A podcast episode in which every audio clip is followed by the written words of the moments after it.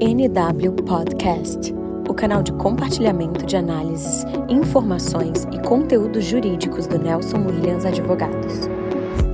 Olá, sejam bem-vindos a mais um NW Podcast. Hoje, eu, Renata Mourão, sócia do escritório Nelson Williams, conversarei com os doutores Rodrigo Marques e Bianca Lopes, respectivamente sócios e coordenadores trabalhistas na NW em São Paulo e Rio de Janeiro, para tratarem de dois assuntos extremamente delicados: a aplicação de justa causa em empregados que se recusam a vacinar contra o Covid-19 e o afastamento da gestante durante a pandemia. Primeiramente, doutor Rodrigo, doutora Bianca, obrigada pela participação. Obrigado pelo, pelo convite, é sempre uma honra participar do podcast, trazer informações é, a gente discutir novos conhecimentos é, e temas extremamente relevantes e atuais decorrentes aí da pandemia do coronavírus. Eu também agradeço aqui a oportunidade de estar com os doutores para a gente tratar desses temas aí tão sensíveis e que estão, que estão gerando dúvida aí na, com os próprios empregados, né, com as empresas. Então, eu agradeço aqui também a oportunidade. Doutor Rodrigo, recentemente nós tivemos a divulgação de uma decisão proferida pelo TRT da segunda região, localizada em São Paulo, ratificando a justa causa aplicada a um profissional da área de saúde que se recusou a vacinar. Essa penalidade, em iguais circunstâncias, pode ser aplicada em qualquer atividade empresarial? Primeiramente, a gente tem que é, ressaltar que a justa causa é a modalidade de rescisão do contrato de trabalho onde o empregado comete falta grave. É a maior penalidade prevista em legislação que pode ser aplicada a um profissional. No caso que foi citado no Tribunal Regional do Trabalho de São Paulo, o profissional trabalhava dentro do hospital. É um local que já normalmente expõe o trabalhador a riscos biológicos em situações normais. É, e além disso, é, essa contaminação e pessoas é, que estão ali, muitas vezes internados, já estão com a saúde debilitada, é, podem acabar, por conta dessa falta dessa vacinação desse profissional, é, acabar se contaminando, contaminando e sendo prejudicado, podendo vir até a óbito. Então, nesse caso, a aplicação efetiva e mais rápida, vamos dizer assim, como penalidade máxima, é, pode ser aplicada, feita de forma é, mais objetiva, por conta de todos os riscos envolvidos. Mas é, a justa causa por esse assunto também, ela pode ser aplicada em outras atividades empresariais, mas desde que respeitado todas as formas e todos os parâmetros que são necessários legalmente falando, através da CLT, para que seja ratificada a justa causa. Perfeito, doutor. Então, em casos semelhantes, como que as empresas devem proceder? Tem perante a Justiça do Trabalho algum fator determinante para possível aplicação ou reversão da justa causa nesses casos em que o empregado se recusar a tomar a vacina contra a Covid-19? Doutora, como a gente falou anteriormente, realmente a justa causa é a maior penalidade aplicada e a CLT determina a progressão das penas. É, primeiro com uma advertência, posteriormente com uma suspensão e, por fim, a aplicação efetiva da, da justa causa. Então, o que as empresas precisam demonstrar é que ela fez e atua de forma preventiva também com o coronavírus, que ela passou e todas as instruções, todas as é, determinações para prevenir a contaminação, seja no ambiente de trabalho, é, seja inclusive é, com as suas orientações nos trajetos que eventualmente os profissionais façam. Então, o que se verifica é a empresa demonstrou existe uma política efetiva de segurança, medicina no trabalho, é, referente à prevenção do Covid, e o funcionário se recusou a vacinar, e isso tem que ser expresso também, é, a efetividade e a efetiva recusa do profissional. Justamente porque, em determinados casos, como a gente tem visto aí na mídia, algumas pessoas optam é, e fazem, fa fazem a seleção da vacina que quer tomar e acaba indo para o final da fila. E em determinadas situações existe a recusa expressa de, por questões individuais, não quer se vacinar. E se mesmo assim a empresa orienta aquele profissional, é, adverte, faz a suspensão e ele continua com seu posicionamento de não se vacinar, sendo que a empresa tem o dever de fornecer um ambiente de trabalho seguro e saudável para os seus profissionais, é, ela pode sim estar configurando a justa causa daquele profissional e aplicar. Mas o importante também para as empresas é, terem em mente, terem de observações de uma forma geral, é que essa justa causa e essas penalidades elas precisam ser é, amplamente provadas.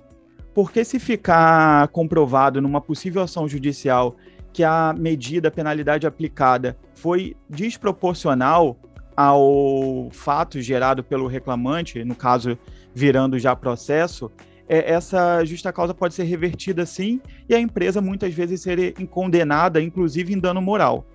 Então, sendo esse poder punitivo de aplicar a justa causa ou não um ato discricionário do empregador, podem ocorrer algumas situações que a empresa eventualmente ela permita que esse empregado que se recusou em se vacinar continuar exercendo suas atividades de maneira regular.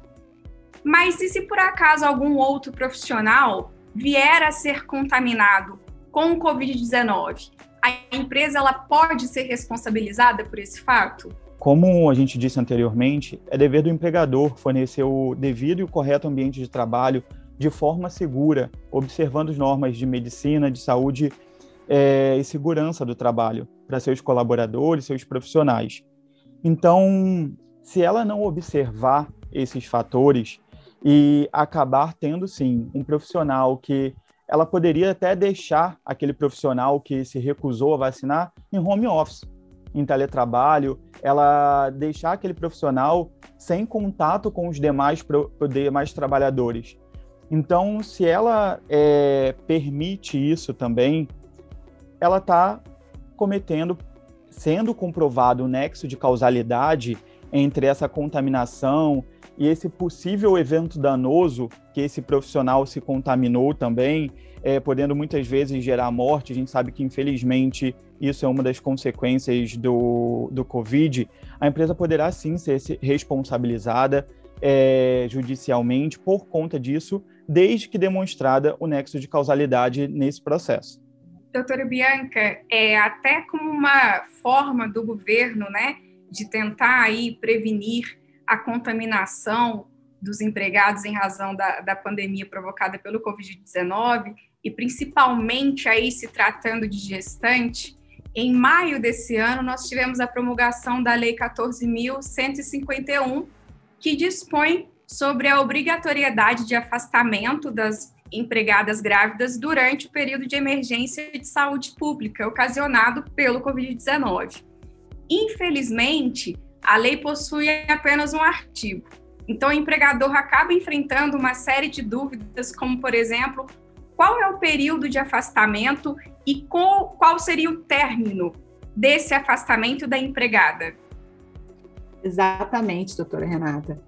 Essa lei ela trouxe muita dúvida, ela gerou bastante polêmica, né? Especialmente por conta dela ser bem objetiva, né? E esse período de afastamento ali da, da gestante do trabalho presencial, como uma medida aí protetiva é, para a mulher que estiver nesse período, ela tem aplicabilidade durante esse período de emergência de saúde pública de importância nacional. Então, não tem definido ali qual vai ser o período que essa gestante fica afastada é, só está prevendo esse período de emergência de saúde pública. E esse período ele foi declarado por meio de uma portaria, que foi a portaria 188. Essa portaria foi publicada em fevereiro de 2020. Tá? Então, é, enquanto estiver vigente, e ainda está vigente essa portaria, tá? Então, enquanto estiver vigente essa portaria, e enquanto nós estivermos nesse período de emergência de saúde pública, é, qualquer empregada que estiver gestante ou, ou, ou ficar gestante, né, é, entrar nesse período, ela precisa ser afastada imediatamente do trabalho. E durante esse afastamento, a empregada ela pode trabalhar de alguma maneira? Pode, pode sim. Ela pode trabalhar, mas desde que seja de, de forma não presencial. Ela pode trabalhar de forma remota, em teletrabalho. Então, desde que as atividades dela né, sejam compatíveis aí com o trabalho à distância, com o trabalho remoto, ela pode sim trabalhar nesse, nesse período aí de gestação. Aí surge, eu acho que uma, um outro ponto né, para o empregador. Eventualmente, naquelas atividades que não é permitido trabalho em home office ou teletrabalho, o empregador ele fica obrigado a pagar os salários dessa empregada gestante, ainda que ela não consiga trabalhar? É, em princípio, sim, tá, doutora? Porque a lei, ela, ela, na verdade, a lei não trata desse assunto, né? Ela só, só obriga que a gestante seja afastada do trabalho presencial e sem prejuízo da remuneração. Agora, quem vai pagar essa remuneração, a legislação ela não, ela não é clara e específica com relação a isso, mas fato é que a gestante precisa continuar recebendo, mesmo, mesmo não trabalhando, mesmo que as atividades dela não possam ser exercidas de forma remota, ela precisa continuar recebendo a, a remuneração dela mensal.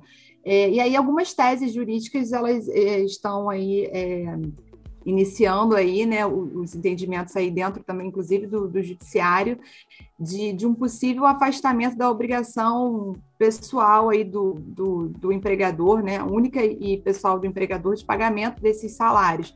Então, essas teses já vêm já vem sendo discutidas, já tem aí um, um sinal de alerta e é um sinal, inclusive, de esperança para as empresas que essa conta possa ser é, compensada das, das contribuições previdenciárias que a, que a empresa paga, uma eventual responsabilização posterior da União Federal. Então, algumas teses estão sendo construídas nesse sentido pelo fato da legislação ter sido omissa.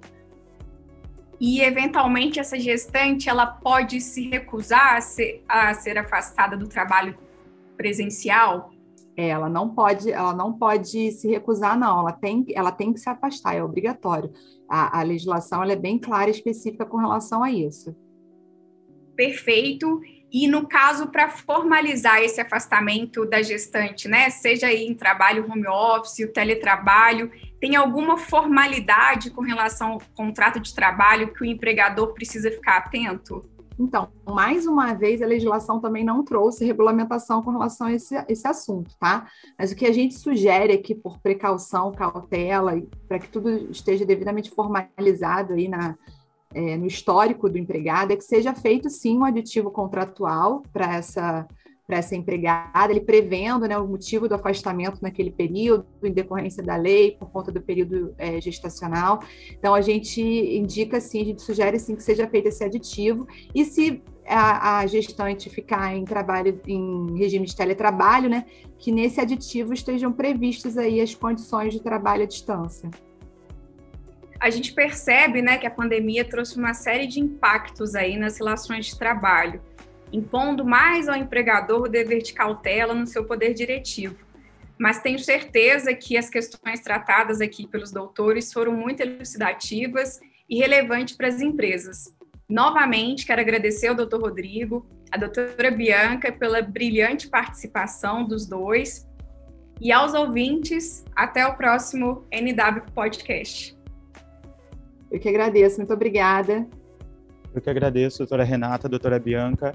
É importante também a gente já ressaltar que esses são temas extremamente novos na Justiça do Trabalho. Então, são temas que não estão 100% pacificados.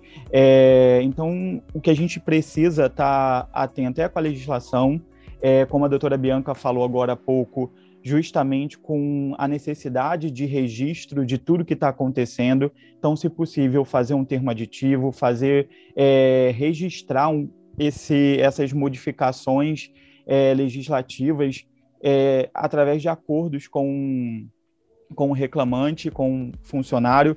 É, no caso da justa causa, a gente ter as provas robustas e contundentes, é, as empresas precisam estar muito atentas a tudo que está acontecendo nesse momento.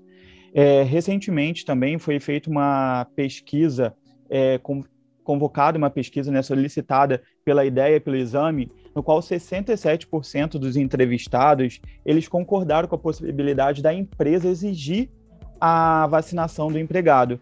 21% não sabem ainda é, se são a favor ou se são contra, e temos 12% que discordam obri da obrigatoriedade. E com isso, algumas empresas estão optando justamente por todos esses riscos de deixar é, os profissionais que estão se recusando é, em home office, teletrabalho, nas possibilidades que assim dê para fazer. Então, mais uma vez, eu agradeço a participação, agradeço estar aqui com a doutora Renata, com a doutora Bianca, é, e deixar o escritório Nelson Williams 100% à disposição para qualquer trabalho, qualquer dúvida que venham a surgir. Perfeito, doutor. Novamente reitero aqui nosso agradecimento pela participação, doutor Rodrigo, doutora Bianca, e certeza que ainda temos aí grandes situações a serem enfrentadas nas relações de emprego em virtude dessa pandemia originada aí pela Covid-19. Até mais.